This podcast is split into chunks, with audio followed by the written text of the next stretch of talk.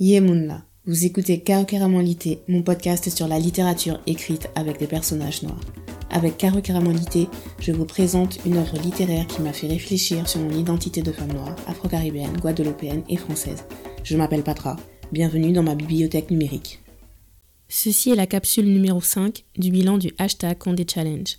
La transcription de l'épisode est disponible sur carocaramon.com et vous pouvez y télécharger un template bingo si vous souhaitez faire ce hashtag on challenge digital.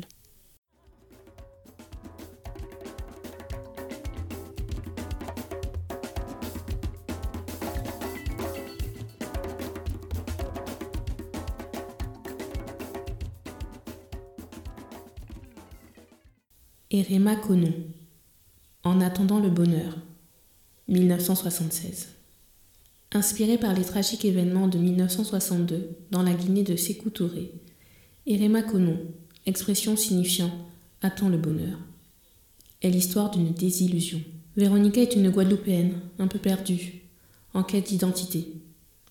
Partie à la recherche du passé africain, elle ne trouve que pauvreté, dictature et bourgeoisie corrompue. Ces démêlés sentimentaux traduisent bien son désenchantement en choisissant d'aimer Ibrahima Sori, son, entre guillemets, nègre avec aïeux, aux manières princières, Véronica s'aperçoit peu à peu qu'elle s'est trompée de camp.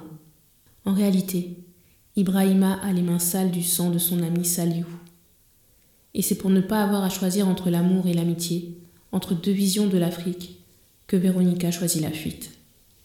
Si j'ai bien compris, c'est le premier roman publié de Marie Scondé, il a fait un flop, et quand ses bouquins suivants ont eu du succès, Erema Conon a été réédité, mais avec la traduction française du titre En attendant le bonheur. Alors, euh, apparemment, c'est parce que le titre aurait été un frein à la vente, enfin dans la stratégie marketing euh, du roman. Je pense que Marie Scondé a dû batailler pour le garder euh, en langue originale pour la première publication. Et en fait, moi, ça m'a rappelé que. Et ça, c'était même avant de lire sa thèse. Hein, je me posais la question de mes titres, sachant que je vise un public anglophone aussi et que je fais mes traductions moi-même, pour l'instant. Non, mais en fait, même ça, Marie Scondé, a trouvé le bon plan. C'est son mari qui lui fait ses traductions. En fait, c'est ce qu'il me faut, hein, mais. Enfin, bon, bref. Je disais donc, pour montrer que mes romans sont guadeloupéens, j'ai décidé que mes titres seraient en créole et en anglais au début, et après, il n'y aurait que du créole. Et c'est ce que j'ai fait. J'ai publié Love Moins, j'ai publié Noël Love, et la troisième publication sera Viré, un seul mot en créole. Et ça me convient. Et je trouve que ça reflète exactement l'image que je veux. Donc, ce que je retiens de Erema Konon, c'est surtout ce qui s'est passé autour et la démarche de l'écrivain. Certes, Véronica, le personnage principal, est guadeloupéenne, mais elle a décidé de vivre en Afrique et elle partage ses difficultés à s'intégrer, à comprendre que le pays où elle est a une culture à part entière dont elle n'a pas les codes, même si elle est noire. Mais, euh, mais ouais. Et puis de toute façon, Marie Scondé, elle a dit elle-même, euh, le roman il est dense, il est...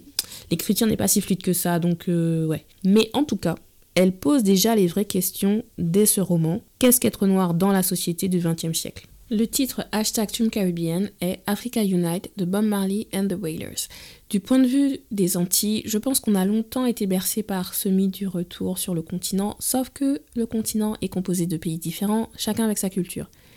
Et je pense, encore une fois, c'est mon avis personnel, que pour réussir à s'intégrer dans un pays africain quand on est antillais, il faut déjà être conscient et aimer sa propre identité, et il faut surtout se débarrasser de son regard occidental pour apprécier la culture et l'histoire du pays à sa juste valeur. Je vous recommande le film Omadiana de Constant Gros-Dubois qui est sorti en 1979. Je le recommande dès que je peux. Franchement, essayez d'aller le voir s'il tourne en festival et puis euh, j'espère qu'il sera mis en ligne un jour pour qu'on puisse le voir en streaming parce que c'est vraiment un film important. Il montre des personnages martiniquais à Paris essayant justement de s'intégrer à une communauté d'Africains et qui en deviennent caricaturaux. Et aussi, je vous recommande le récent film de Christian Lara, Yafa le pardon, qui remet à plat cette question des relations Caraïbes-Afrique.